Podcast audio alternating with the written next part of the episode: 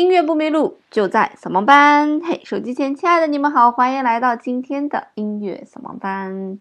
除了有音频版的扫盲班，在微信公众平台搜索“音乐扫盲班”，然后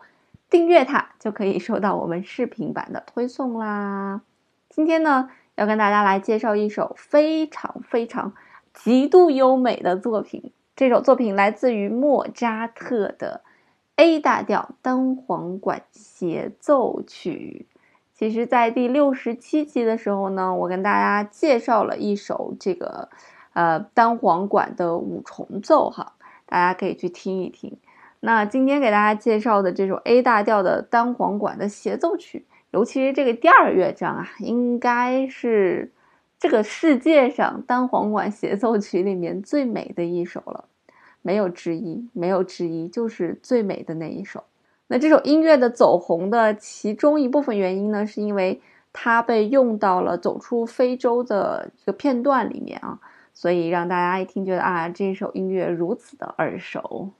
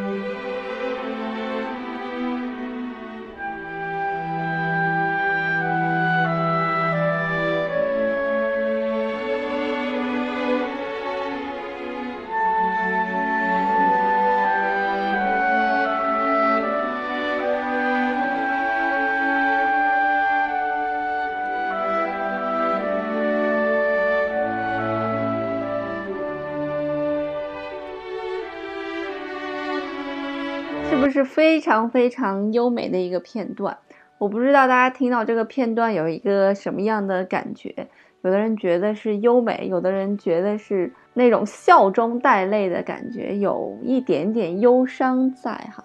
那这首作品其实算是莫扎特写的最后的一部这个协奏曲了哈，也算是他写的倒数第三部作品吧。因为其实他最最后的那部作品是安魂曲，可惜没有写完。那在安魂曲之前呢，他还写了一部康塔塔。那在这个康塔塔之前呢，就是我们今天所听到的这首作品，A 大调单簧管的协奏曲，编号呢是六二二。那这部作品其实是莫扎特为他自己的一个好朋友去写的。这个好朋友呢，就是单簧管演奏家，叫做安东施塔德勒。在这首作品写完的大概三个月之后吧，莫扎特就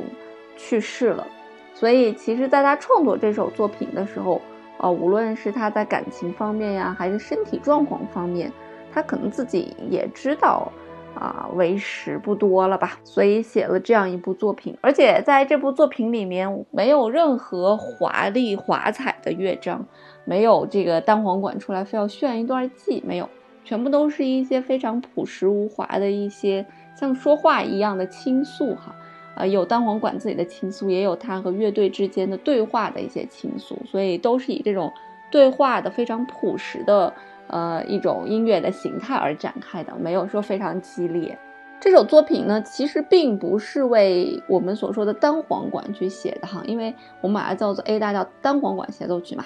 那其实这首作品呢，是为一个叫做巴塞管的这样一个管来去创作的啊。那这个管呢，也是木管乐器的一种，是属于单簧管家族的。但是其实它的演奏呢，要比单簧管要复杂一些。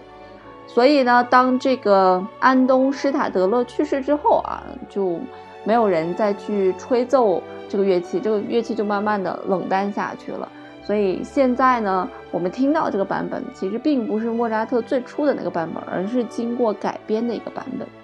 因为这个巴塞管呢，它和呃我们所说的单簧管，它最大的一个区别就是它们的音域略有不同啊。这个巴塞管呢，它的音域略低，大概比我们现在的这个 A 调的单簧管低了四个半音。所以莫扎特在写的时候呢，是写到了。这几个音的，可是现在的单簧管是没有这几个音的，所以这几个音呢，其实是被改良过的。这部作品在莫扎特这个去世之前一直都没有问世过，那直到莫扎特去世后的差不多十年吧，这个第一版才被印出来。然后印出来之后呢，大家就发现这个作品呢就被改编成了这个 A 调的单簧管的音域了。那直到近些年才有音乐家去考证。找出来那些被修改过的东西到底是什么？大概是有三十来处啊，一些个别的低音被修改过了，很多的低音呢，它被调高了一个八度去演奏上面那个音。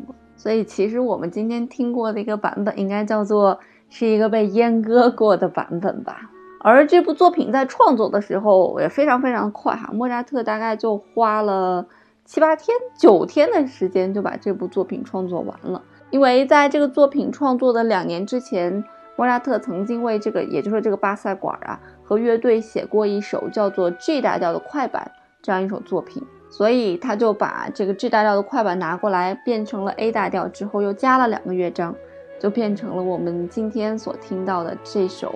A 大调的单簧管这个协奏曲了。所以整个作品只花了九天的时间。那整个作品呢，也是分为了三个乐章。这三个乐章演奏下来，第一乐章大概是十四分钟左右，第二乐章大概八分钟左右，第三乐章大概九分钟左右。所以差不多三个乐章下来，也是需要将近半个小时的时间了。所以你可以发现莫扎特创作作品是多么多么快哈。啊，也有人讲说莫扎特这个交稿的时间一般都是公演之前的时间。不到那个截止日期，不到 deadline，莫扎特是绝对不会交稿的，所以他交稿的非常的迅速，而且他的那个写谱也非常的工整嘛。以前也跟大家去聊过啊，如果你去维也纳这个莫扎特博物馆，里面就有莫扎特的手稿，这个莫扎特的手稿和很多打印版本就非常非常的像，因为实在是太清晰了，那个乐谱就没有任何修改的痕迹，不像贝多芬的乐谱被涂涂画画的。就是你不是贝多芬，你根本就看不懂那个乐谱的感觉，所以也有很多人讲说莫扎特是上帝被上帝派遣到人间，啊，把他心中的音符全部都写下来，啊，可能还没有写完吧，只是写了一部分，然后上帝就把他带走了。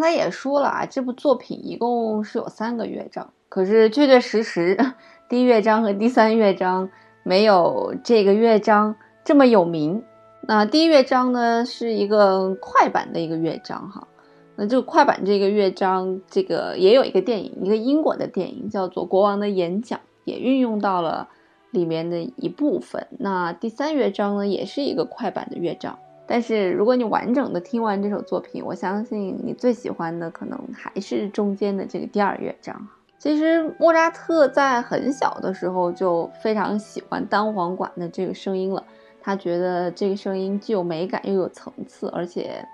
有点像是彩虹般的那种，呃，有这种丰富颜色的这种乐器哈，这声音是有颜色的这种乐器。所以呢，他就为这个单簧管大师，其实也是他的好朋友，就是我们说的安东斯塔德勒创作了这首作品。莫扎特好像对这个安东斯塔德勒特别特别的好，啊，不单单为他创作了这个整个单簧管 历史当中最伟大的两部作品啊，一部就是我们说的这个 A 大调的这一，还有一部呢叫做 A 大调单簧管的五重奏，编号叫五八幺。然后他还让这个斯塔德勒呢随便到他的家随便吃随便喝。大家知道，就是莫扎特是一个虽然也能赚钱吧，但也没有赚钱到可以让他随意挥霍这么一个人，所以他手头就非常的紧。但他还能就手头但凡有一点钱，他还能借给这个单簧管演奏家斯塔德勒。甚至呢，在莫扎特没有钱的时候，他还把自己的两个金表拿去去典当给他借钱。